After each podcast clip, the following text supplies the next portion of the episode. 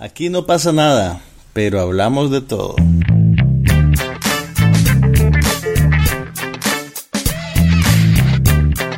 Un podcast sobre cine, TV, tecnología y todo lo demás.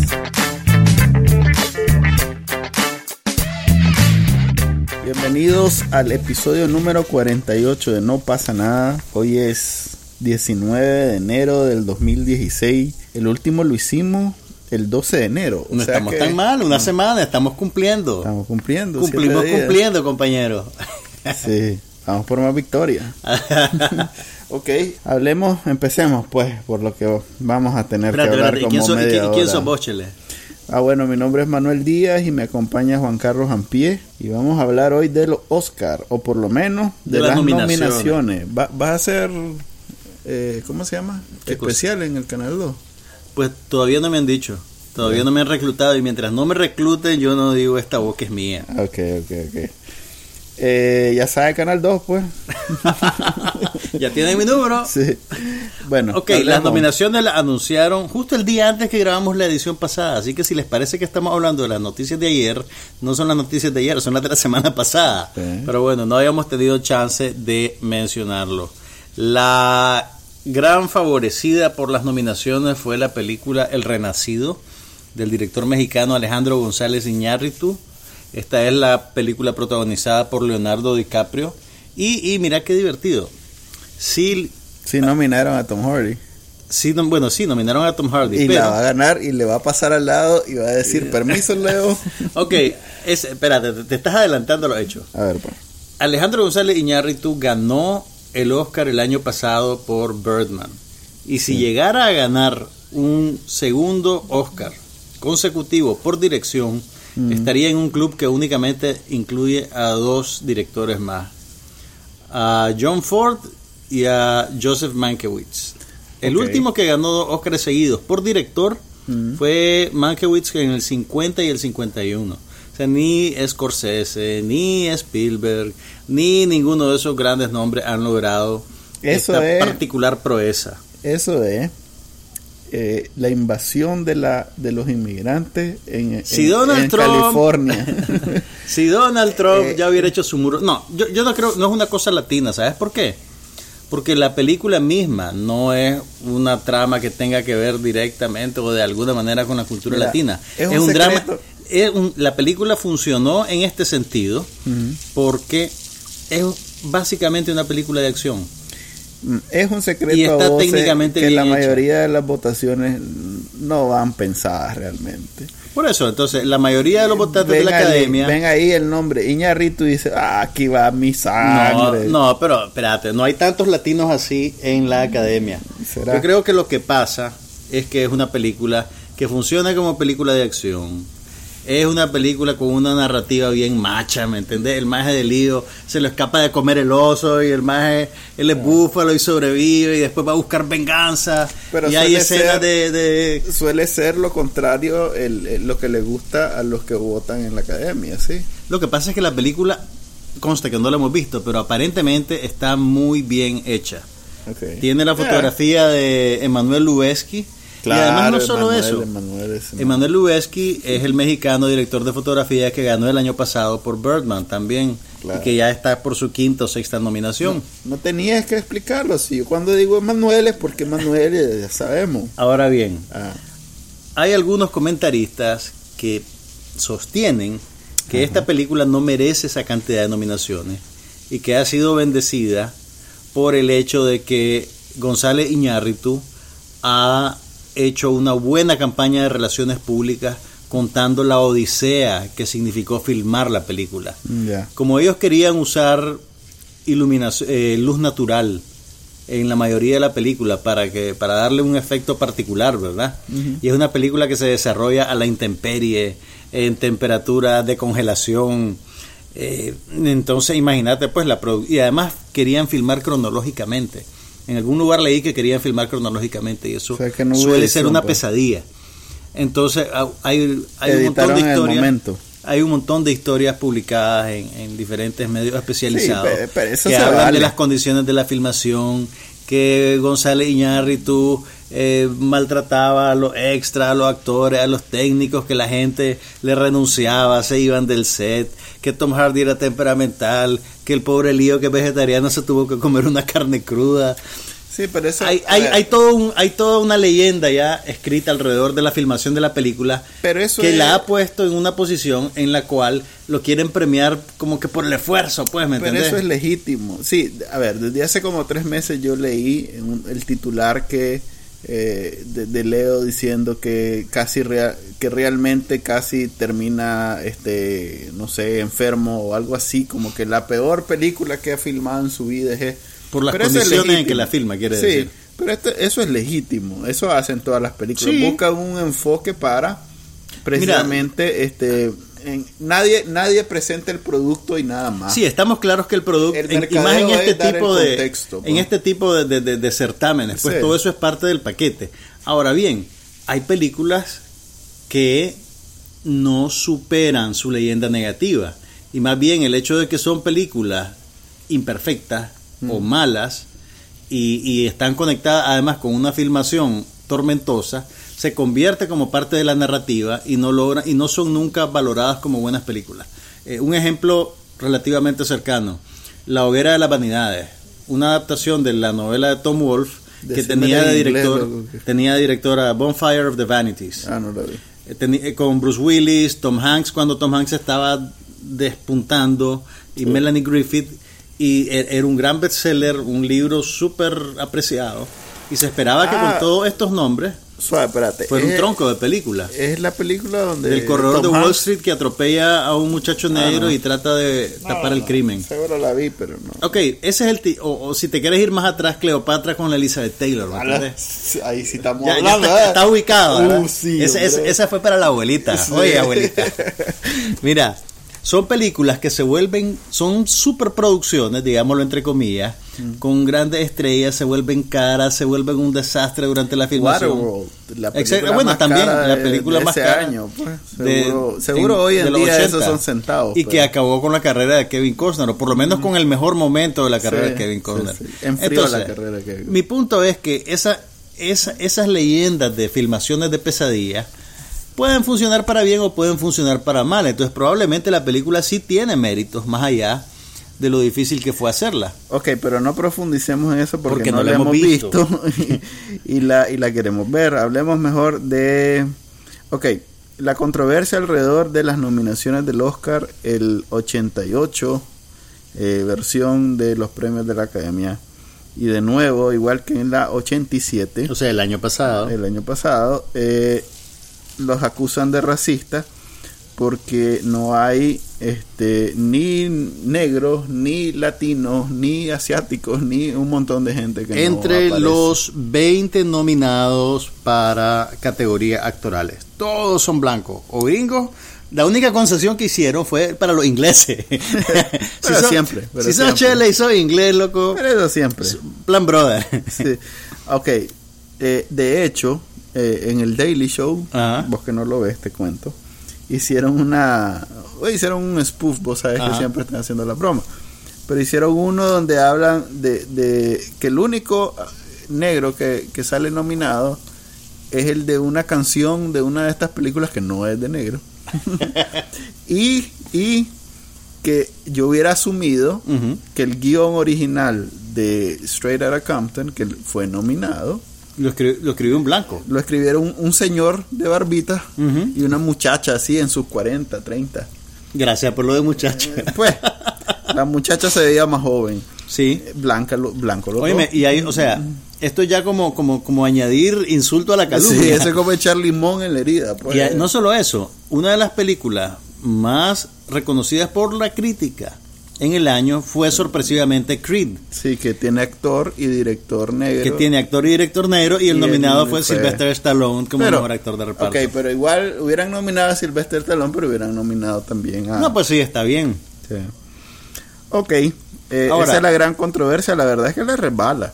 Esto es una cuestión de, de, de, de política, o sea, esto es la votación de los que son miembros de un gremio. Mira, yo creo que la, la- la- la manera en que se hacen las votaciones impide que ten- si, si no hay cuotas, es difícil que tengas una gran representatividad de las minorías, porque simplemente el pool del cual escogen películas tiene muy pocas películas protagonizadas por negros y latinos.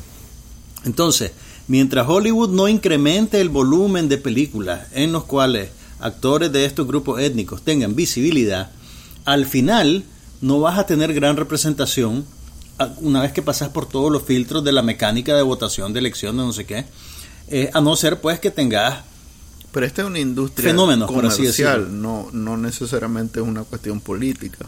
No, no, no. O sea, Mel Gibson... Sí es, oíme, sí es una política porque los tomadores de decisión... eso es lo que quiero decir. O sea, no es una política que esté escrita, o sea, no es que los... A ver, lo que quiero decir es que esto no... esto no A ver, la regla o la, o la línea que define este el funcionamiento de Hollywood y en general la industria cinematográfica en Estados Unidos no es este el, políticamente correcto o, los derechos o las minorías o esto y lo otro. Es una industria comercial.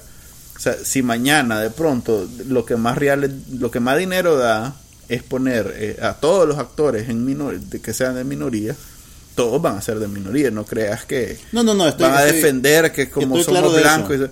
Eh, ok, el caso de Mel Gibson, que por decir que los judíos dominaban Hollywood y que no sé qué, no sé cuánto, en efecto le se acabó su carrera. Eh, eh, Mira, no, creo que no, no creo que ese sea un buen ejemplo porque eso coincidió con el desastre de su divorcio con su esposa, las llamadas que se hicieron públicas. por ejemplo, eh, este maje de, de, Iron Man. Lo detuvieron picado varias veces.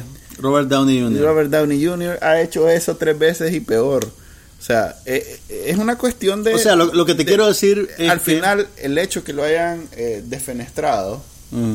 ¿Lo dije bien la palabra? Él se defenestró solito, más. Ok, pero el hecho que lo hayan defenestrado por haber dicho las cosas que no eran correctas, pero, pero al final de cuentas, que lo hayan defenestrado de, de Hollywood, viene a confirmar lo que él estaba diciendo. Yo creo que es un error. Bueno. No hay ninguna gran conspiración de los judíos en Hollywood. No, Simplemente Mel Gibson ya no, se volvió, ya no se volvió viable. Hombre. mira, y Robert Downey Jr pasó en la perrera un tiempo. Pasó en la perrera como 10 años. No este a ver. O sea, no, no es que salió de, rehabilitación y el día siguiente le dijeron, toma chale, aquí está Iron Man, anda a ganarte unos 20 mil millones de dólares. No, pasó en la perrera. No, nunca he trabajado en Hollywood para decir que en realidad el pobre Mel Gibson esté en, estas malas por haber dicho lo que dijo. No, mira, Mel Gibson Pero Mel Gibson, Mel Gibson, Mel Gibson. Mel Gibson fue una tormenta perfecta de problemas personales. Pero sigue siendo un actor y un director talentoso. El más, esta, no digo que no lo sea. la Pasión de Cristo pero es la película R más eh, taquillera en la historia del cine pero por otras razones. Pero está, estás claro que estábamos hablando de la cuestión racial y de repente metiste a los judíos y ahora estamos hablando de Mel Gibson. Estamos hablando de un hombre blanco. ¿Te das cuenta cuál es el problema? Ok. El problema que hay. Aquí es dinero lo que rige. No, espérate, déjame construir mi argumento. Dale, pues. Mi punto es el siguiente. Ajá. Durante décadas, casi un siglo, el negocio del cine se ha decidido por los gustos y las opiniones de hombres blancos. Sí. Que favorecen lo que le gusta ver al hombre blanco. Y es un patrón que se establece incluso desde antes de que existiera conciencia sobre los derechos civiles para los negros y para los latinos. Entonces, esa, eso, está dicta, eso ha dictado, digamos, el contenido. Eso ya está construido dentro del discurso de los productos culturales que Hollywood produce. Entonces, revertir esa tendencia va a tomar décadas también. Sí. Y el primer paso para revertir esa, esa tendencia es tomar conciencia de que existe y por qué existe. Entonces, podemos reclamar porque los Óscares hayan salido este año con los 20 actores blancos. Pero para que eso no suceda, tiene que haber más películas con actores negros para que entre todas las películas con actores negros sean visibles las mejores actuadas y estos entren en la competencia, por así decirlo. Pero este año, mira, ¿quiénes podrían ser los actores? A ver, tengo un, detallito con lo que acabas de decir. A ver. Eh, los que toman las decisiones de los estudios en cuál película hacer, desde hace mucho, pensaría yo, que no lo hacen a partir de lo que les gusta a ellos. No, yo sé, decimos, lo- lo hacen a no partir lo de lo- hacen lo Exactamente. que le gusta al hombre blanco. Pero hay una Desde hace bastante Pero el grueso. es una cuestión de monedas y centavos. Sí, pero, eh, pero esas decisiones ¿Qué, no. qué nos va a dar más dinero? Independientemente de si es lo que le gustaría a la mayoría blanca de Estados Unidos, es que le, es más, esto pega en China. Es una decisión que por lo menos desde hace cinco años eh, eh, forma Porque- parte de lo que estos patrones se de- hace en Hollywood. Porque estos patrones de consumo se han internalizado también a través de barreras culturales. Sí. ¿Me entendés? enti- Claro que sí. O sea, todo el mundo ve bonita a la rubia. Todo el mundo ve bonita a la rubia y a la chela, y es, es más, mi es un universo, referente. mi universo es una, una fotocopia, un enforzamiento más bien de todas las razas de parecerse al estereotipo. De parecerse al estereotipo de la blanca caucásica. Sí. Entonces, por, eso pasa eso. Mi punto es el siguiente, pues que vos podés, o sea, obviamente, pues hay que llamar la atención sobre el hecho de que esto está pasando en el Oscar este año. Pero es un poco ingenuo pretender que esto va a cambiar de la noche a la mañana si estamos hablando de un proceso cultural y comercial que se ha construido a lo largo de casi un siglo. Sí. ¿Me entendés? Creo que es un tema que está muy de moda en Estados Unidos y que ahí es donde se ha sobre... eh, Yo ¿cuál no, creo, yo no creo que se esté sobredimensionando porque compararlo con la televisión. En la televisión tenés más representación de diferentes razas. Y, no, y me, y Sí, me voy a ir, mucho menos dinero. pero, pero hay más volumen. Sí, pero... hay más volumen. Pero, eh, ok. Y velo de esta manera. Cine y televisión todavía hay una marca. Son, dos bestias diferentes. Estamos Sí. claros que son dos bestias Pero diferentes. es como decir Pero en entre el Mercedes y, y probablemente- la camioneta. Pues, o y sea, probablemente- todo el mundo va a hablar del Mercedes como algo aspiracional. Como, hay menos dinero, es más fácil tomar riesgos. Sí, Entonces alguien dice, me la voy a jugar y voy a producir esta película, Mm. esta serie, con un cineasta egipcio americano y un actor egipcio americano. ¿Sabes de qué estoy hablando? sí, Mr. Robot. De Mr. Robot, que vos has dicho aquí varias veces que es la mejor serie de- del año pasado. Ah, no, yo lo que estoy tratando es de identificar eh, el, el- el trasfondo del problema. No, yo no pienso que, que, en, que- que en Estados Unidos no haya racismo. Estoy claro que lo hay. Hay racismo en Nicaragua. Pues sí, pero allá está institucionalizado. pues. Además que la mezcla También es el país más mezclado del mundo. Eso sí es cierto. Es el país donde coexisten más Por eso, razas. es el país donde los ciudadanos, porque no es lo mismo que, eh, pues digamos, supongo que en Rusia hay bastantes ucranianos, pero los ven como menos. Pero en realidad que en Estados Unidos hay los ciudadanos eh, están bien repartidos y todos tienen igual derecho si no son millonarios. todos los pobres en Estados Unidos, independientemente de la raza. Diría- Sí. Como diría Donald Trump, you're a loser. Así es. Todos los pobres de Estados Unidos tienen más o menos los mismos derechos independientemente de la raza, religión y eso. Entonces, es un tema de moda, es un tema que está discutiéndose bastante. en Yo creo que moda, usar la palabra moda trivializa la situación. Es un tema sobre el cual hay mucha conciencia. No, yo digo de moda porque este Una cosa es awareness y otra cosa es fashion o hip. O, mira, el movimiento este de Black Lives Matter eh, no tiene mucho. ok, ten- decí mejor visibilidad. Es que la palabra moda lo trivializa y en realidad es un problema. Pues que moda define muy bien que es un tema que está desde Pero hace mo- reciente. moda, moda es algo... eh, bueno, ok, ok, dale, sí. es- la, verdad estamos- discusión, pues, o sea, el racismo, el racismo ha sido ocupando la atención. sistemático y, y, y a- sostenido y ahorita la se está hablando de esto. Y ahorita correcto, la discusión al respecto se ha vuelto una discusión de moda. Eh, pero eso afecta a los Oscar este, de la manera que lo está afectando. Afecta la imagen.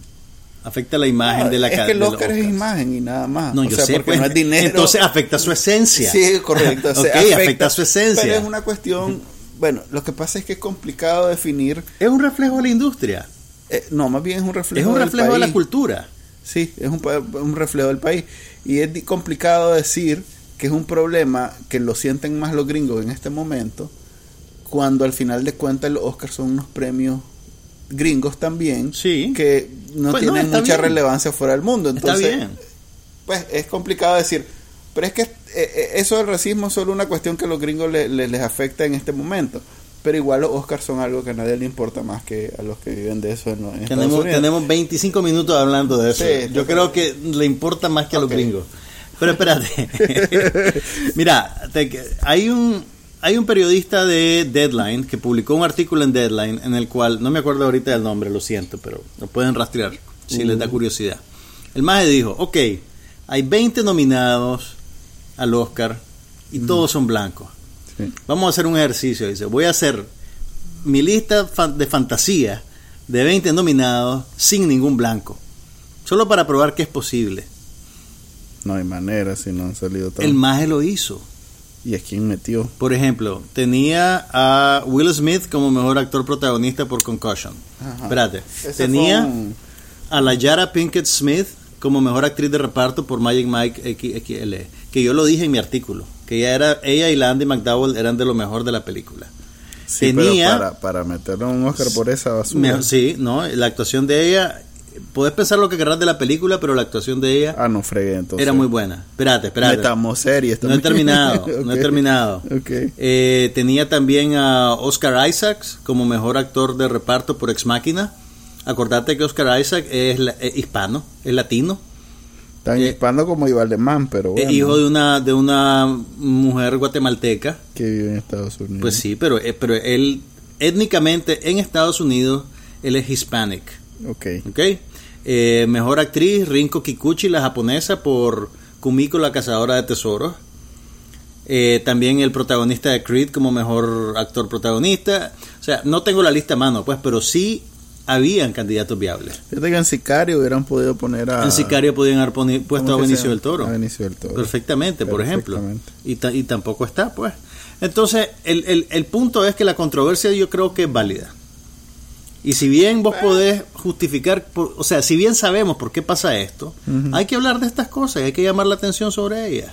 Sí, no, yo no tengo... Lo, lo que pasa es que... Estás defendiendo el status No, quo. no lo estoy defendiendo, solo estoy diciendo que eh, está sobredimensionado por el tema que la discusión de nuevo, que la discusión está de moda.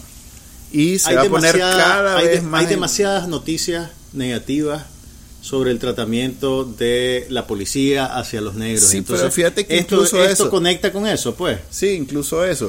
Este, vos crees Pero esas noticias no son inventadas. No, no, yo no, no digo salen que de lo un sean, vacío tampoco. pero son ed- editorializadas. Eh, es el, el- el- el abuso de la policía eh, al- al a la población negra debe tener una estadística bastante estable.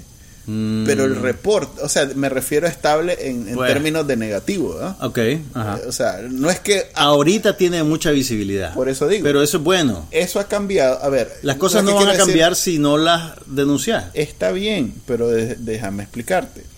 El, el- el abuso a, la, a las poblaciones debe estar debe ser un gráfico bien estable, pues no debe ser así aquellos curvas ah, Lo que pasa es que estaba. No es que. pero pero Ah, pero la atención al tema en algún momento se volvió eh, alta. alta Mayor y eso de lo es usual. editorializado. Eso es un productor atrás que dijo, este tema está agarrando relevancia, enfoquémonos en él. Y por eso es que en los últimos dos años, tres años, no sé, de- desde Ferguson o del otro más, que imagínate que desde Rodney King, que fue uno, y que fueron los, los, los, los, los- riots. los riots de Los Ángeles, hasta el de este maje, este creo que se, creo que fue Han pasado Ferguson. como 15, 20 años. Imagínate, y eso no creo que sea suspendido, Por eso, pero mi, era mi- mi- mi problema con el argumento que vos decís es que suena como que estás diciendo que esto ahorita es un problema manufacturado. Y no lo es. El problema No. existe. No. Simplemente hay más atención al problema. Sí, pero creo que eh, el, el- el- Y lo la del Oscar- plataforma para la Y discusión... lo del Oscar es, es una babosadita, es una cosa frívola si querés, Sí, pero, pero es un síntoma de una enfermedad. lo han sobredimensionado por el mismo tema que está de moda, hombre. Ay, Dios mío, otra Sí, vez esa palabra. O sea, creo que dentro de todos los problemas que tienen los Oscars, ese es uno más. pues. No es el principal. ¿Qué Y ese es el único que han hablado. ¿Qué otro problema tienen los Oscars? Para empezar, ¿quiénes, quiénes jodidos votan?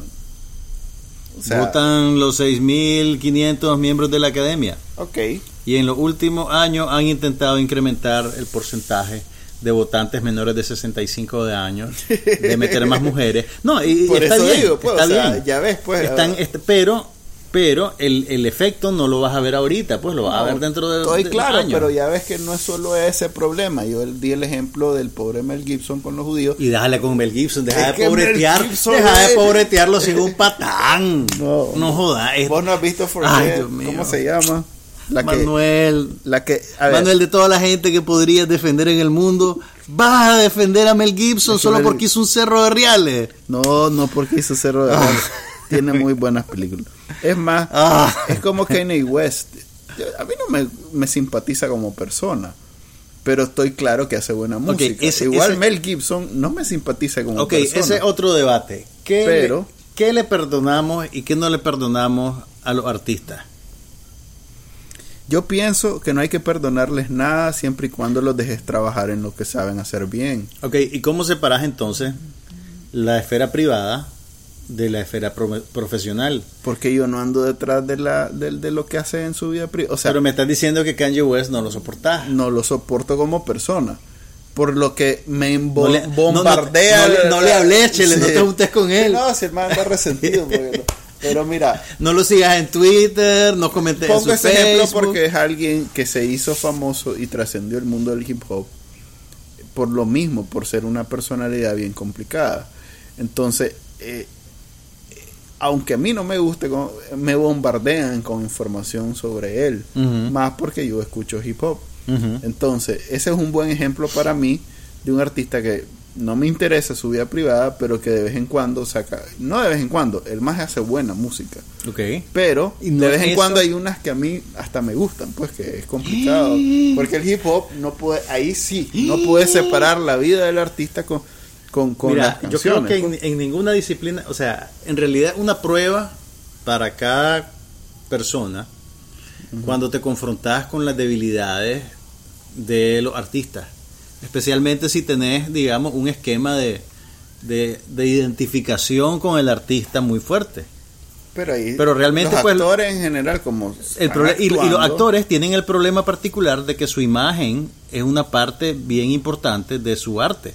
O sea, su apariencia, quiénes son ellos, lo que hacen. Pero, por ejemplo, Picasso era un maltratador de mujeres, la- las, torturaba psicológicamente, las golpeaba. Y, y, y tenés que admitir que es un genio de la pintura, pues a pesar de que no era un buen ser humano. Ujú. Eh, Roman Polanski tiene demandas de abuso sexual con una menor y ese es un gran problema en su carrera, se tuvo que ir de Estados Unidos por eso. Ok, Y tiene grandes creo que películas. hagamos una línea entre eh, Vos trajiste esta colación no, con hagamos Gibson. una línea Esto entre es tu culpa. personas que, con las que no compartiría un, un- un fin de semana en el mar y personas que preferís que estén presas. Eh, Ok. eh, o sea, hay una No, no, diferencia. y pues. Mel Gibson, Mel Gibson No sopapeaba a su ex esposa. Ok. Tal vez debería estar preso. No sé si la sopa, ahí ya Tal no me- vez debería estar no, preso. Realmente no sé. La Yo mujer- lo que sabía es que el mael amenazó por teléfono. Puchica, ¿y por qué estamos hablando de esto? Porque vos metiste a Mel Gibson. Ok, pues salgamos de esta El babosada. hombre blanco domina tu psique. No. Estábamos hablando del racismo en los Oscars y vos saliste a defender a Mel Gibson. Hablemos, hablemos No, mejor esto- de la... Además, Mel Gibson tiene como 20 Deja años que no ha hecho una buena película. ¿Cómo no? He hecho un par. Le perdonas todo porque es blanco. No, sí, ¿Por qué es blanco? Porque Si fuera, si fuera negro, ya- ya, porque- te hubieras olvidado de él. Tenés internalizado el racismo de Hollywood. está institucionalizado. Te ya. tengo una noticia, Manuel. Vos no sos un hombre blanco. sos un. Nunca. Al ojo de ellos, sos un hispanic. Bueno. No sos chele. Chele. ¿Sabes cuál, qué pasa? Nosotros tenemos un problema cultural.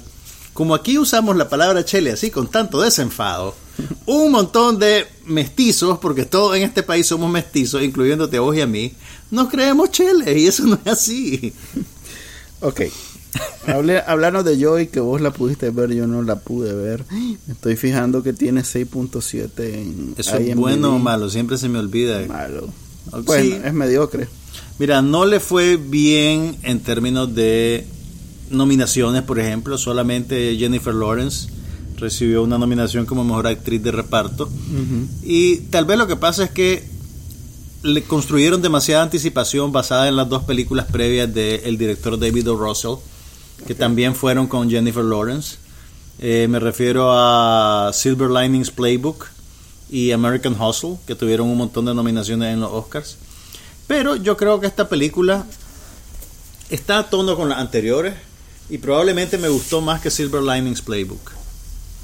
Eh, lo que pasa es que volvemos a los sesgos de la industria y los prejuicios. Es una película que probablemente no sabían cómo venderla. Ah, esta es la del Lampazo. Exactamente, no, sabían cómo venderla porque es una película, primero está centrada en un personaje femenino y segundo, está muy conectada con la dimensión eh, doméstica y con los problemas de una mujer en el seno familiar. Y no solo eso, de alguna manera la película, eh, no quiero usar la palabra denuncia, sino que la película socava la idea de que la mujer se realiza en el ámbito doméstico y familiar. Porque el personaje principal de la película se convierte como en la, el sostén de su familia psicológico y material. Y esto básicamente lo que hace es sabotearla a ella en su realización personal. Entonces, yo creo que si, si en ese sentido es una película difícil de vender, porque si se la vas a vender al público masivo, ¿cómo, cómo va a ser, digamos? Para convencer a los hombres que están en el cuadrante, que favorecen las películas de acción y Rápido y Furioso y las comedias de Adam Sandler de que vayan a ver esta película. Tendré un problema con Adam Sandler. Entonces, eh, eh, y si te fijabas en el trailer que hicieron, no mencionan el lampazo. El, el, el, eje, de, o sea, toda la trama, el eje de toda la trama es la invención del lampazo. Eh, lo que pasa es que Joy tiene una idea de cómo, y, y conste, esta es una historia de la vida real. Es, es una historia de la vida real. El lampazo. Ella tiene una idea para mejorar el lampazo tradicional y la quiere patentar y consigue el capital para hacerlo y se vuelve una millonaria. Entonces, así como Manuel se está riendo, imagínense al espectador promedio que no, pierde con la Jennifer me Lawrence. Río, me río porque una de las palabras más cómicas del idioma nicaragüense español es lampazo. Es lampazo. Pero Yo lampa- ya me he tocado en otros países decir lampazo. Y te quedan viendo como loco. ¿Qué palabra acabas de decir? Solo nosotros usamos Solo lampazo. nosotros. No y lo peor es que es una palabra que no, no tiene nada que ver con nada. ¿Y en México no dicen lampazo? No, nadie dice lampazo, solo nosotros. No te creo. Sí, y lampaciar. He vivido una todavía- mentira. He vivido una Se mentira. me vinieron ahorita el montón de imágenes cuando yo he dicho lampazo a alguien que no es nica y me ha quedado viendo con cara. De hecho, lo que Manuel hace cada vez que visita un país extranjero es pedir un lampazo. Sí, lampazo ahora en vez de una de esas una pa- palabra que no, no existe más que en Nicaragua. Pero te digo honestamente, a mí me gustó mucho la película y la disfruté. Además, vos que sos fan de la comedia, Sí, yo la como comedia la película funciona y Robert De Niro tiene se roba cada escena en la que aparece. Está haciendo buenas. Fíjate que The Intern la vi en, aquí en la cajita y me gustó. No la sentiste muy larga. Él es lo mejor de esa película. Pues lo que pasa es que cuando la ves en tu casa. No, yo la, yo la vi en el cine y la sentí muy larga. Sí, por eso. Yo cuando la vi en la casa le puse pausa, me fui a buscar algo en la refri, después vine. Entonces... Eh, además, Ahora, esto va tipo comercial, pues, Chele, pero teneme paciencia. ah, Estoy reviviendo mi blog como propósito de Año Nuevo ajá. y publiqué una versión extendida de mi crítica de Joy. Entonces, Ya, extendidas son 10.000 palabras, tipo Sean Penn y el. es un análisis, diga, o sea, siempre cuando yo escribo para los periódicos. palabras, ¿cuántas palabras? A ver, Chele, ni siquiera las conté. 5.000. No 2.000, las conté. aló. Dejé que, mira, Deje que fluyera, déjate mira, que fluyera. siempre te, te voy, Chele, te voy a venir, te voy a contar cómo es mi proceso. Ajá. Yo escribo y escribo y escribo y cuando termino cuento las palabras y digo, a la puchica, tengo que quitar 500 palabras. Ya. O sea que escribís Entonces, 1.500. en esas 500 palabras se van detalles, se van ideas, se van cosas que, que básicamente no podés ahondar porque el, el, Porque el periódico... caro el papel y- exactamente, el papel está caro y tu artículo tiene que medir 600 palabras Qué, máximo. qué primitivo eso, fíjate. Pero bueno, pues vos, vos ¿Cómo porque sos de la era digital. Entonces lo que quiero hacer es, cuando se me quedan muchas cosas por fuera que quiero remarcar o que quiero decir, voy a publicar una versión alternativa. ¿Cuál es la dirección? juancarloampie.com Espérate, espérate. Hay que Apuntá, apuntá, apuntá. Juan. juancarlosampie.com y mi primer artículo extendido es sobre Joy. Ahora también, si tengo el tiempo, que lo voy a tener, voy a ver cómo hago. Voy a tratar de escribir también de películas que, que no vienen al cine, que las vi en video, que conseguí el DVD, que no sé qué. Para, para mantener las cosas interesantes. Pues. Así que denle un vistazo y anímense a ver Joy en el cine. Vale la pena. Ok, eh, yo sí la quiero ver. Lo, la voy a ver en la casa, sí, ya, ya para ir al cine ya perdí la oportunidad. Eh, sobre todo porque viene el The Revenant, la- El este Renacido. juego. Este juego, Supuestamente esta semana, supuest- probablemente cuando estén escuchando esto ya va a estar estrenada la película en el cine. ¿no? Si, si, si yo lo voy a editar rápido, va a salir mañana mismo. Ok. Y hoy es martes, no Qué puede ser. feliz. está- estás hablando ahí. Sueños de juventud. Ok. eh, eso es cine, ¿ah? Porque lo que sigue es televisión. Ok. ¿Qué has visto en tele? ¿Qué he visto en televisión? Ok, déjame hablar rápido. Y de ahí, y de ahí. y Es para te me preguntas. No, no, pues. no, ya sé, ya sé qué te voy a decir. Dale, voy a decirme. Empezó la nueva temporada de American Crime, una serie antológica producida por. Eh, ay, ay, ay, ¿cómo se llama este hombre? No, habla vos, pues, habla vos. Ok, yo, yo sí, eh, ahorita de hecho, antes que viniera, me lancé el primer y la mitad del segundo capítulo de Angie Tribeca. Una ¿Qué serie- es Angie Tribeca? Una serie de TBS, un canal no muy eh, popular. Turner. Broadcasting. Sí, es el, el tiene el hermano 30 años menor- de existir, maje. El hermano menor de TNT no es muy popular en Nicaragua. Y eso bueno. que tiene una versión en español que, que pasa Sex and the City toda la noche, todos los días.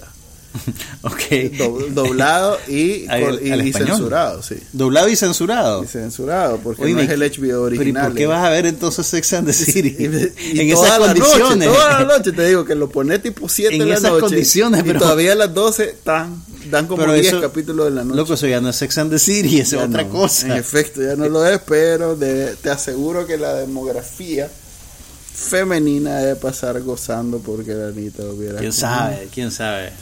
Pero bueno, ajá. ¿Sabes? Eh, bueno, Angie Tribeca es. Es una comedia absurda, ¿no? Sí, es una comedia absurda. Naked Gun, Airplane.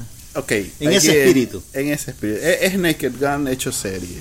ok, Y con una mujer en el papel protagónico. Sí, es con Rashida Rashida Jones. Jones, la hermana de la fiancé de Tupac. Espérate, espérate. Voy a, voy, a, voy a hacer que tu mente explote ahorita.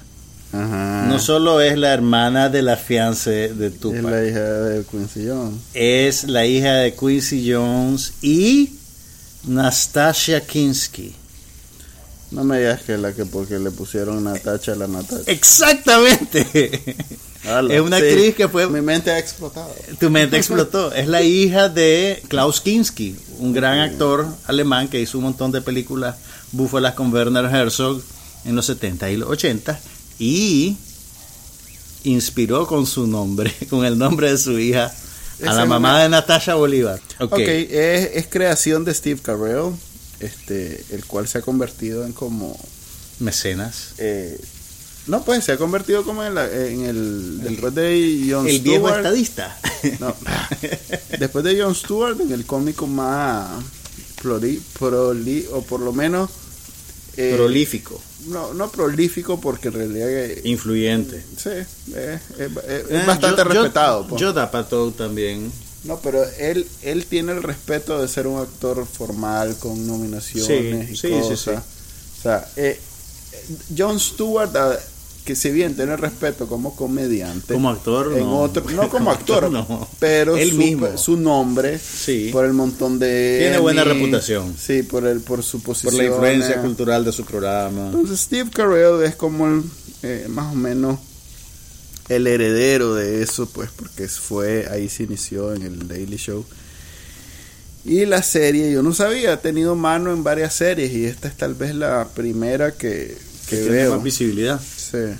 Vaya, vaya. Eh, sí, es un Naked Gun. Si ustedes han visto Naked Gun con aquel maje de Leslie, este, Leslie Nielsen. Sí. ¿Y dónde está el policía? Le pusieron en español.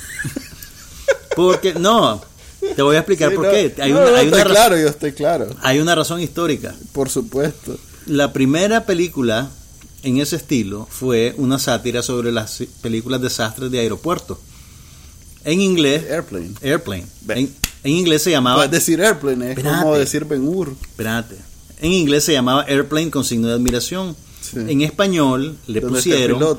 ¿Y dónde está el piloto? Sí, no, yo sé. Entonces cuando estos más agarraron Police No. Squad y lo pasaron, dijeron, ¿y dónde está el policía? Sí, pero, pero eso. Ok. no O sea, no sabía menos- que la explicación era que como la, la canteamos la primera vez. a- No, no, no, pero, pero no es, éxito, realmente no es una mala decisión porque ya le dijiste al espectador qué tipo de película va a ver. igual que es clave las, las locas aventuras de una comedia. no, no, no es dos locos Como en lo- apuro. lo- lo- No es dos- eh, las mira, locas aventuras de Rayita es, es- Mira, entre es código para decir comedia de los traductores, ok. Mira, entre todos los ejemplos que podríamos dar de pésimas traducciones de títulos, yo no sé si pondría dónde está el piloto en el tope de la lista, pero bueno, Es que hay como 200 películas cómicas que se llaman ¿Y dónde está Rayita? pero esta fue la primera. Ok. En cambio, decime cuál fue la primera que puso dos rayitas en apuro. ok, es un Naked Gun modernizado, eh, ni más ni menos, la verdad. Mira, que suena, no- suena como el tipo de serie que a mí me encantaría y que solo duraría una temporada. Fíjate que no está mal, me, me- mira, no me... re- a ver, para compararla con algo más moderno, con Brooklyn Nine-Nine, que es una buena serie, una comedia sólida. Que ya lleva su segunda, tercera temporada. ya va la tercera. Este, eh, que me río más de una vez. En esta no es sostenido, pues no es consistente porque hay algunas bromas que te las esperas. Porque son eh, eh, esos eh, dobles sentidos que tienen un sentido realmente. Ok. Este, Ok, el Pero sin al- sentido es el sentido. es del el chiste. correcto, pues eh, eh, lo que los gringos llaman, este, eh, Antihumor. no digo la palabra cuando Deadpan. puns, pues. Ah, ah, cuando algo es un pun, eh, Cuando hay un montón de así de gracejadas, por así decirlo. Ajá, un pun que es un doble sentido, en realidad solo uno. En algún momento ya te la estás esperando, pues no es tan divertido, pero sí hay un par donde te cagas, pues. Disculpen la vulgaridad. Ya tenés, ya tenés, ya tenés tus pañales de adulto. De, de, de- de pronto eh, explotas en risa, pues. Hay alguna broma muy bien, este, ok. eh, Ya me acordé de lo que te iba a decir. este programa, este episodio ha sido Mira, Chele. eh, H. La serie que yo vi, que está regresando para su segunda temporada, es American Crime, que Ah. es producida por John Ridley, el guionista de 12 años de esclavitud. Así Y que esta- hablamos en algún capítulo. En algún bastante. capítulo, el año pasado hablamos de esto cuando salió la primera temporada. Qué, la, qué viejo que tenemos de estar haciendo esto. Y esta película sigue la misma línea estilística de analizar un crimen desde el punto de vista de las víctimas, eh, sin, sin construir, digamos, un drama así muy efectista como los CSI o esas cosas. Ajá. Pero ahora, pero va a funcionar como una serie antológica. Entonces cada temporada no tiene nada que ver con la anterior. es como, y de tenés- True es como Detective, American Horror Story. o como True Detective. Sí. Y entonces tenés algunos actores que regresan, otros se fueron, pues, pero es otra historia que empieza desde cero. Y es una historia bien interesante porque conecta un montón de preocupaciones, digamos, de la sociedad moderna en Estados Unidos. La vez pasada teníamos a un, un asesinato, una invasión doméstica con tráfico de Ah, ok, drogas. entonces no es que un capítulo está contenido en sí mismo, sino No, no, que no, todo no, no. el arco se extiende Hay- por todas las son 10 temporadas. capítulos, 12 capítulos más o menos. Ah, pues es y te van a contar una historia de principio a Killing, fin. pues, Es como The Killing. No, no, no, porque The Killing era un solo misterio. Ah, por eso entonces. No, es como American Horror Story y es como True Detective. Cada temporada es un- una historia nueva, pero hay algunos actores que aparecen de vuelta. Así como Jessica Lange está en cada temporada de Ah. American Horror Story, No excepto la última. un. Entonces, eh, regresan Felicity Hoffman, por ejemplo, Timothy Hutton. Ya. eh, y el crimen, Regina King, que estuvo nominada al Globo de Oro como mejor actriz de reparto por la primera temporada. Y el crimen en cuestión es un caso de eh, violación en una escuela. Uh. Espérate. A ver, lo interesante es el tratamiento que hacen a la situación y a los personajes. No, el- y el- no está tratado sensacionalistamente. Ya. ¿Me entiendes? Es Así que, uh, es ¿por qué le hace, uh? No, pues violación o me parece. Ok. Pero bueno, pues la serie está ahí, está muy bien actuada, denle chance. Eh, es serie de, de ABC. ABC. Este, a propósito de eso de la network, eh, vos- estos más de Angie Tribeca tiraron toda la temporada completa y es T- TBS. Ujú. La, mira lo ¿Por que dónde la están distribuyendo? Mira lo que hicieron. Eh, es es bien extraño. Es algo como lo que hace el 8 aquí en Nicaragua, pero todavía más. Por cierto, el 8 va a lanzar todas las series de, de, de DC, DC Comics, eh, de un solo, una tras otra. Pues, pero bueno, este, los más lo que hicieron fue tirar la temporada completa, una eh, capítulo tras capítulo, po- como para binge watching, watching y, y en, el, en la cadena, En televisión, en, en tiempo televisión, en tiempo real, real. Un capítulo tras otro. un capítulo tras otro. Bien extraño. Qué raro. Es un experimento. Vi el comentario, no- de hecho la estoy viendo por, e- por ese comentario, pues no lo leí completo el artículo, pero vi que el maje dijo que no resultaba en network, pues porque ahí te vas, te levantas, te haces. Y además este tipo de humor este es mejor así En dosis con pequeña. espa- Sí, en dosis pequeña. Porque ya después del primer y segundo capítulo dice el maje seguido Ujú. que ya no le daba risa, pues. Ahora, en línea no la pusieron toda completa. no sé, es que como yo veo en, por cierto, puede entregar la mejor tvbox.com y va a encontrar una cajita mágica que es lo que uso yo y ahí no sale lo que ahí. Claro, como yo hice un comercial, ahora vos también. Sí. Este, eh, eh, pues me va a entretener, aunque hoy ya empieza el ejército de series a salir. La semana pasada, este, retornó Blacklist, que es el hice el es cierto, hice el intento de verla de Jennifer López. Ajá, ¿y qué tal? Grave. No, no la, no la aguanté. Pero pobrecita la Jennifer, fíjate qué que mala tiene onda. música de fondo, o sea, Mala un onda. drama policiaco. Ujú. Hoy en día, con música de fondo en las escenas dramáticas, me suena, yo creo que ya ni, ni las novelas usan ese recurso. Pero qué tipo de música, porque todas Pues, tienen música de fondo. No, True Detective no tiene música de Sí fondo. tiene, pero no. tienen aquella magia que cantaba en el bar, toda. No, hombre, te estoy hablando que como para eh, incrementarle. el- Hay música. No hay música en las escenas. O sea, hay música, pero tal vez muy sutil y no la notas. No hay El música problema en de la, de la. Jennifer es que agarró la pistola y de repente empezó Waiting for tonight. Ah. No hay música en las escenas, hombre. no. Es muy general eso que estás diciendo. No hay Claro música en las escenas Hay buenas actuadas, series que todavía tienen diálogos. música. Hay No. buenas series que todavía tienen música. hay. Eh, Pero bueno, a ver, ¿qué, qué, qué- ¿cuál es tu problema con la Jennifer? No, no está muy buena la serie. Oh, No está muy buena. qué pena, porque la estaban vendiendo duro, la estaban Sí, vendiendo no, como que era... vendiendo. Ya solo como Tiene a Ray. Liotta. Sí, tiene a Ray Liotta, tiene a, a ella, a Jennifer Lopez. Que tiene un par de películas buenas y la madre. Out of Sight es- es un tronco de película. Es más que buena. Eh, aquella donde la madre está muerta, pero es... No, hombre, esta es buena. No, yo te estoy hablando de esa otra que sí me gustó a mí. ¿Cuál? Aquella que la madre... ¿Que está muerta? No, ella es la muerta o alguien está muerto. Ay, esa es ¿Cómo pésima. es que se llama? El fantasma, que le sale el fantasma de la exnovia de su novio. Algo así. Eso es terrible, Manuel. ¿Cómo te pudo haber gustado? Y vos estás en la calle diciendo eso. Espérate, creo que se llama Jennifer. La que yo digo que es la, la buena película de Jennifer Lopez, Out of Sight. La que hizo con George Clooney, que dirigió Steven Soderbergh. Sí, estuvo bien. Eh, Tronco de película. eh, no, no estoy no estoy dispuesto a decir tronco de película. Yo pero sí, yo sí, tronco de película. Ahí te otra vez.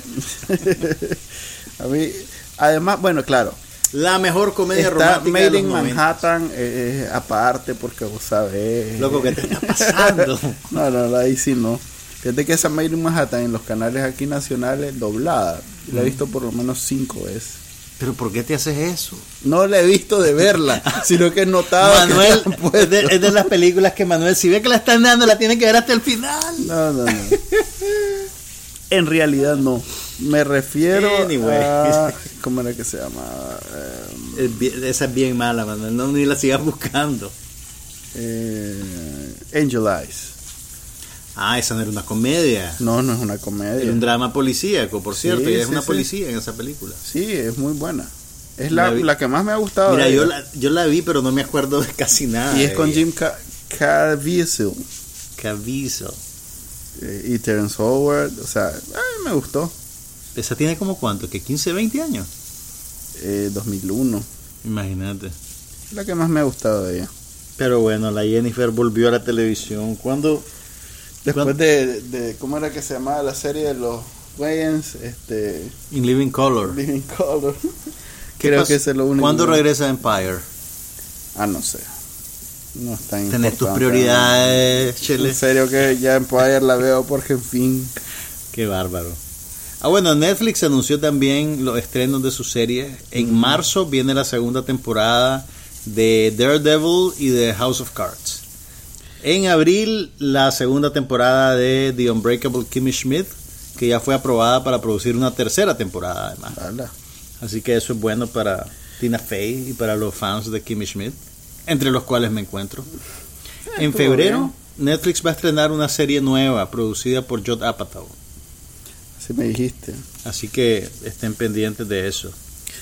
Yo estoy muy contento porque volvió New Girl. Ya lleva dos capítulos. Hoy creo que es el tercero.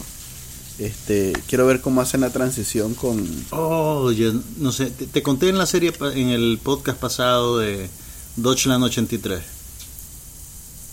¿Cuál? Deutschland 83. No, pero yo vi algo al respecto. Es buenísima. Dicen que es como Mira, es como The- es como The pero en Americans. Alemania. Pero en Alemania, cuando estaba Vamos, en lo fino la crisis de los misiles.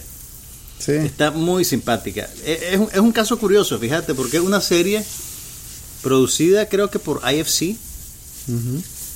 y, y- y hecha completamente en Alemania, con actores alemanes, directores alemanes, técnicos alemanes, completamente. Pero eso logra que la serie tenga una textura, por así decirlo, bien particular.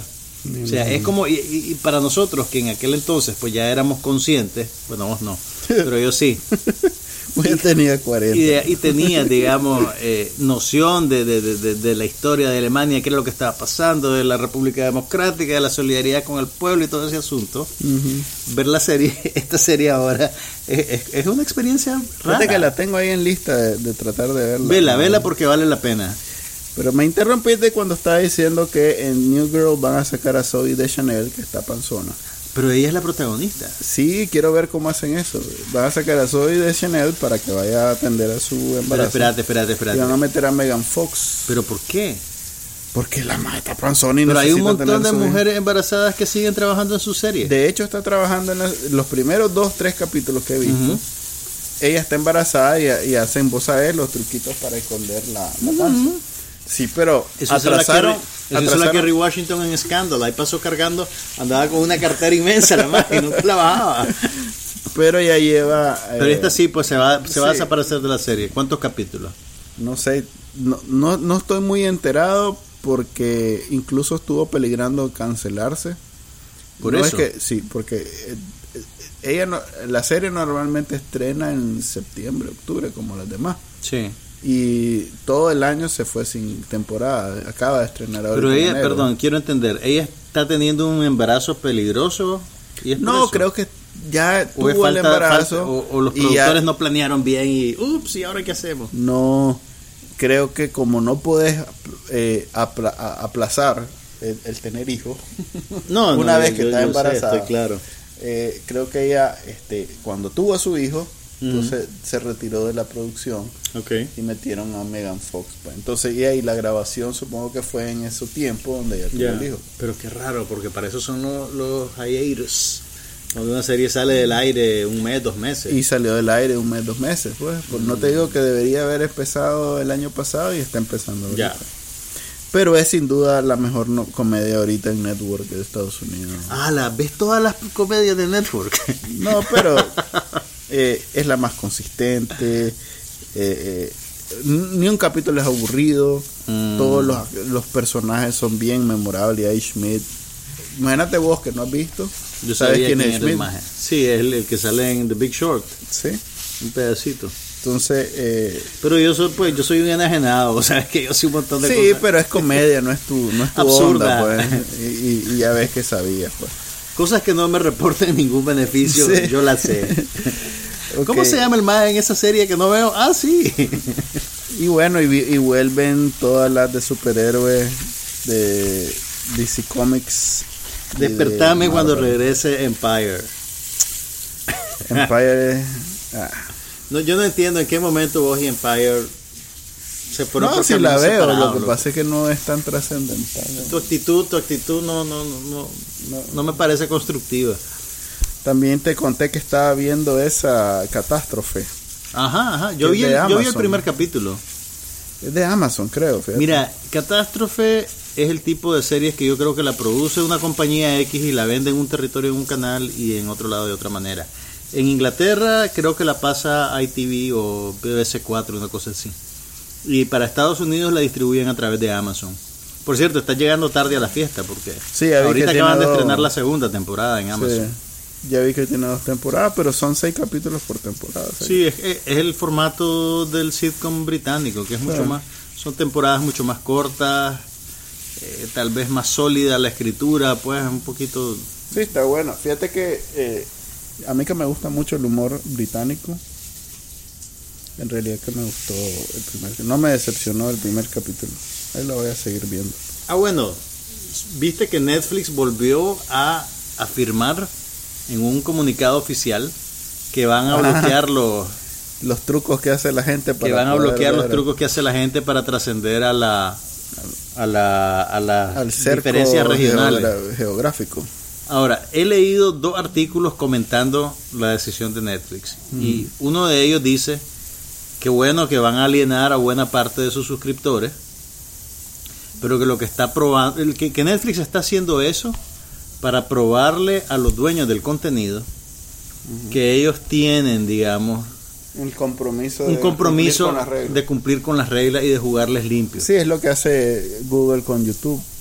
Pero leí otro artículo que dice que eso va a ser insostenible. Porque lo que va a pasar es que van a empezar a perder clientes. No creo realmente.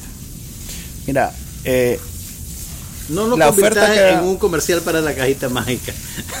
La mejor TV, tvbox.com. Este, la oferta que da Netflix no la da nadie más. Sobre todo porque es global. Creo que solo hay 3, 4 países que no tienen Netflix. O sea que por mucho que le quites el catálogo gringo a los que tienen Netflix en Nicaragua, por ejemplo, este, nadie más te da, bueno, excepto los que tienen la cajita más TV Box, ya me confundí, la mejor tvbox.com, todos los demás que tienen Netflix en su televisor, si les quitas Netflix, ¿qué van a ver? Cable, van a volver al mundo de esperar el, el programa a la hora. Jamás. Jamás. Entonces, esa gente está enganchada a menos que venga alguien que les ofrezca lo mismo. Entonces, eh, ya estos abrieron el camino y ya están establecidos. Y además ya pusieron un precio que lo ubica muy bien comparado con, por ejemplo, HBO Now o... Eh, lo que esta gente decía era que, bueno, que obviamente el hecho de que ahora, de que es un servicio global, les da mucha ventaja en términos de volumen. Eh, pero yo creo que esto va a servir para mandar el mensaje que las zonas de distribución geográfica ya son cosas del pasado. Pero es que no, no hay manera. A ver, ese mensaje está como la idea que las disqueras son cosas del pasado, cuando son las disqueras las que tienen los contratos firmados.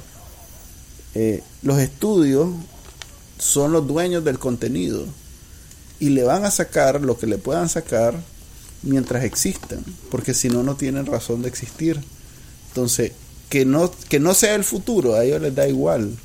Le van a seguir sacando hasta lo último con, mientras puedan. Ya una vez que ya no puedan, ni modo, pues. Pero, no va a ser porque ellos decidan. Y lo que están haciendo es queriendo competir con Netflix. Fox tiene su propio lugar de streaming o si no los distribuidores. Este, ok, eh, pero entonces, ¿qué, qué, qué incentivo tiene Netflix en alienar a un porcentaje de sus es que No es, no es una cuestión de Netflix, es como YouTube. ¿Qué incentivo tiene YouTube en, borrarte tu video porque en el fondo había una canción de los Beatles? Ninguno. No, yo sé, pero, es una cuestión de Mi punto es que Netflix hasta ahora había tenido una política de don't ask, don't tell. No, no. En realidad que bloqueaban el contenido. Tenías que hacer cosas especiales para Mm. poder ver el, el catálogo de otro país. Mm. Tenías que hacerlo. Mm. Eh, y no eran tan fáciles, pues. O sea, no es como que le puedes decir a tu mamá, mira, hace... es más, recuerdo cuando te expliqué cómo funcionaba. Y ¿Qué no fue una sesión, pues. Gracias, Manuel, gracias. que vos te- usas computadora y no sé qué y no sé cuánto, pues. Eh, es- esto que están haciendo ahora eh, tiene que ver con que se, me imagino, se ha masificado y, y una vez que te das cuenta que el catálogo tal es- existe, sobre todo en países como la India y China, pues no, no es por Nicaragua que lo están Netflix no está todavía disponible en China. Ok, pero la India, que es numeroso, me imagino que ahí todos los indios deben saber cómo hacer para ver el catálogo gringo y ahí debe haber bastante gente que, que no paga realmente lo que vale Netflix. Pues entonces, este es una cuestión que tiene que ver con la sostenibilidad legal del, del, del negocio. estudio. Del estudio, del negocio No, del estudio. No, del- de, Netflix. O sea, Netflix tiene que poder decir ante un juez, hice lo que pude. Ok, ¿Ya? sí te entiendo. Y, y si hay algo que puede hacer más y se lo puedes alegar y no lo hizo, ya es una debilidad Ya, ya te entiendo. legal. pues. Sí. Entonces, ya si ella hace lo que puede y alguien lo logra circunvalidar, No podés darle... Ya, ni de- modo. decir Netflix cometiste un Sí. delito. Así es. Mm, Ya, ya, ya te entiendo. Y ahí va la jugada. Eh, no creo, a ver, claro, video, eh, Fox, no sé qué, todas esas competencias de Netflix son eh, experimentos que no creo que peguen. O sea, en algún momento se van a tener que consolidar y van a tener que dar su brazo a torcer los estudios. Ok, ¿qué crees que va a pasar? Estabas diciéndome que, que todos los grandes distribuidores quieren competir su Netflix y tienen su app y Fox, Sí. NBC, ABC, CBS, Sony Mm. usa el PlayStation como su principal canal de salida. Sí. Pero es lo que vos decís, no va a ser, nos van a matar a pellizcos con las suscripciones. sí. Entonces te vas a volver como cuando pagabas el cable y tenías 100 canales que no veías. Vas a terminar pagando los 100 dólares que pagabas en cable, lo vas a pagar ahora en suscribirte a 5 o 6 apps diferentes. Sí, lo peor es que en vista de la situación, lo que en la música está funcionando muy bien, que es Spotify, que está matando la piratería, porque el que pirateaba antes dice, esto es gratis y tengo toda la música que quiero, pues con las limitaciones de la cuenta gratis, pero bueno, Sí. es, es un equivalente. En, en video, este, están haciendo lo contrario. Están creando cada vez más distribuidores, más servicios, y entonces se está ampliando demasiado, pues. Y, y ahí es donde entra la oportunidad de los piratas, pues. Pero esto más bien debería de ser la oportunidad de la industria. Es decir, mira, hay gente que está dispuesta, velo de esta manera, velo de esta manera, hay gente que está dispuesta a pagar una suscripción de Netflix y a pagar un VPN mensual para acceder al contenido que yo no puedo vender en su país, Sí, porque no le interesa a la gran masa. sí, ¿Me entendés? sí. Entonces, los más, más bien deberían de verlo como una oportunidad de negocio. ¿Quién es esta madre? Los dueños de las series que presionan a Netflix para que haga eso. Hmm. Lo que pasa es que ellos sí lo ven como una oportunidad de negocio, siempre y cuando ellos puedan cobrar por eso. Ok, pero, poder- Entonces, pero, pero el, el, el principio de bloquear el único, el, único que los detiene son ellos mismos. Ellos le pueden decir, no, mira Netflix, están en un modelo anterior. y si, exactamente. ellos están pensando en Le que el canal nacional les va voy- a comprar la serie y la van a transmitir con los derechos y que no sé qué, no sé. Lo que hace el 8 en Nicaragua. pues. Sí, O sea, la serie de WB de la Warner. De la Warner, que son estas Arrow y, y cómo se llama, y Flash y todas, que es, que es una cadenita pequeña y que entonces está sacando buenas series. En Nicaragua, por ejemplo, las puedes ver por dos vías. Me imagino que están en Netflix o en Están en. Netflix. Ok, y las puedes ver por el canal abierto. El 8 perfectamente podría decirle a, a su distribuidor, mira, me estás haciendo competencia. ¿Cómo estás dando estas licencias? Yo te estoy pagando por estos derechos y ahí está toda la, la- la serie y Mira, la pueden no ver sé, en cualquier no, momento. no sé por dónde van aquí en Nicaragua, pero Netflix no pone la serie al mismo tiempo que están estrenándose. Igual aquí no Tenés están, las temporadas aquí van a anteriores. empezar, eh, eh, un día de esto van a empezar. No sé si hay traslape, pues es lo que te quiero decir, entre el Sí, catálogo de traslape. Netflix Y la distribución en este territorio, en Nicaragua. Sí hay traslapo, Hay traslapo, porque digamos tiene las primeras tres y el 8 va a empezar de la 1 hasta la 3. Ok. Ya. Porque hacen un- una, un- una cosa bien rara, hacen dos capítulos diarios todos los días. Ok. Te imaginarás que se llevan una temporada como en dos semanas. Y de ahí, espérate, son temporadas de 20 capítulos. Ponerle. Y ahí se lo llevan en 10 días. Por o sea, eso. dos semanas, de lunes Sí. a viernes. Entonces, y ahí es como binge watching nada más que en Sí. cadena, pues, Sí. en, en televisión abierta. Entonces ahí hay una competencia desleal y eso es lo que Mira, no, evita no que la es gente desleal porque ellos saben. No, digo, es una competencia desleal de Warner que le está vendiendo a dos en el mismo lugar. Yo creo que está atendiendo a dos clientes diferentes. Por No. ejemplo, el cliente que lo ve por televisión abierta en Nicaragua Lo que pasa es no, que está- no necesita verlo en alta definición vos lo estás viendo. y lo puede ver doblado al español y no le molesta. Ok, vos lo estás viendo por Nicaragua, pero imagínate que no es Nicaragua, imagínate que es México, digamos. Pero yo vivo en Nicaragua. Ok, pero imagínate que es México. Ok, En México sí estamos hablando de cantidad de series de dinero. claro. Entonces, el el derecho que pagará Televisa en alguno de sus canales champú que tiene para transmitir esa serie es competencia de Netflix que lo transmite por 8 dólares al, al- al mes y la pueden ver todas si quieren. Ahí hay un conflicto de negocio. pues. Sí, no, porque un, por un lado está sirviendo a una audiencia que tiene 8 dólares extra para quemar mes a mes en una suscripción de Netflix. Y por el otro canal está atendiendo a gente que tal vez no tiene Netflix. Que no tiene para Ese pagar vez 8 no dólares. Netflix. O no le interesa, pues, ¿me entendés? Es como que las películas aquí las transmitieran, ¿cómo se llama? Las presentaran en, en, Netflix y en el cine. Para los que no tienen o los que no pueden ir al cine. No es cierto, hombre. Eh, vos le sacás... eh, El, el, el, el, negocio de- del contenido es un negocio de, de escasez. O sea que por eso es que lo digital es tan dañino para el contenido. Porque puedes sacar tantas copias que querrás y Ok. deja de ser, o sea, tu negocio es que solo yo tengo esto y te lo presento, pagame. Ok. Eh, o, o me Y pago te lo con presento de, una manera que no es fácil transferirlo. Ajá. Por ejemplo, aquí está este rollo de 35 milímetros. ¿Cómo lo vas a ver? No, anda a verlo aquí al cine que se lo voy a Pero prestar. es control, pues, o sea, Claro. tienes el control sobre el contenido Claro. y cobras por eso. Mientras que si ya está libre, por mucho que vos lo trates de vender, claro. eh, ya, ya no, pues ya la gente lo vio y ya le perdió interés y ahí murió. Mira, sí, pero vos estás suponiendo que todo el público tiene el grado de pericia y paciencia para piratear. No. Y no es así. No, no, no, yo, yo no estoy hablando de la piratería, yo estoy hablando de esto, de los modelos de negocio que, que entran en conflicto. Este, y es bien común. Antes era con los canales de cable y los canales nacionales. El 2 se mataba por traer estreno, Ujú, que en el cable ya tenían meses de haber salido. Pues. Sí. Entonces, por la idea, eh, me imagino que en ese momento todavía era así. No todo el mundo tenía cable, la mayoría de la gente no tenía cable, entonces lo veía como algo nuevo. Ujú. Hoy en día la mayoría de gente tiene cable y ahora es con Netflix el asunto. ¿no? Pero el que comienza a ver Netflix se olvidó del cable. Sí.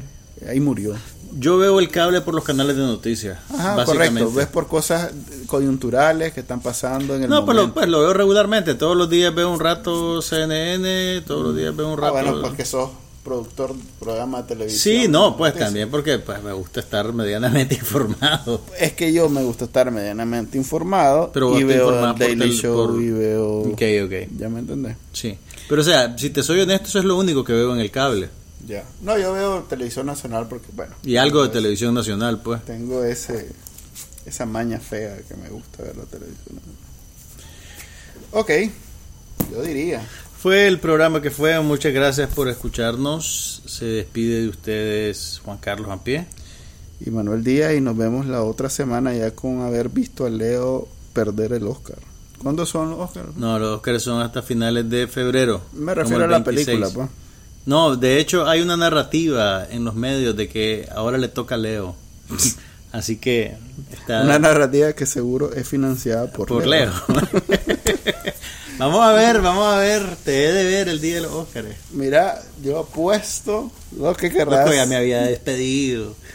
Ok. Ajá, que apostar. Que Tom Hardy le dan el Oscar Y al otro más. en la cara. del Espérate, ya te voy a decir. Tom Hardy está compitiendo con Mark Rylance en Puente de Espías, con Sylvester Stallone en Creed, con Mark Ruffalo en En Primera Plana y con Christian Bale en La Gran Apuesta. No hay manera que Tom Hardy gane ese Oscar. Esa es la única razón por lo que no, No hay manera. Bueno, no lo hemos visto, No lo hemos visto. tal vez. Pero sí vimos ya a Mark Ruffalo, vimos a Christian Bale, vimos a Mark Rylance. My Rylance es el, el, el, espía ruso. el espía ruso de Puente de Espías. Sí, muy bueno. So- y no hemos visto ni a Sylvester, ni a Sly, ni a Tom. bueno, ahora sí. Nos vemos en la próxima.